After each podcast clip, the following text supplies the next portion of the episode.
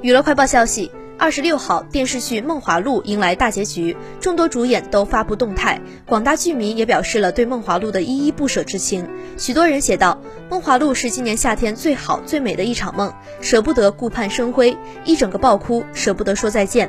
可以说是真情实感追剧了。据了解该剧自开播以来豆瓣好评不断甚至拿下开分八点三的成绩。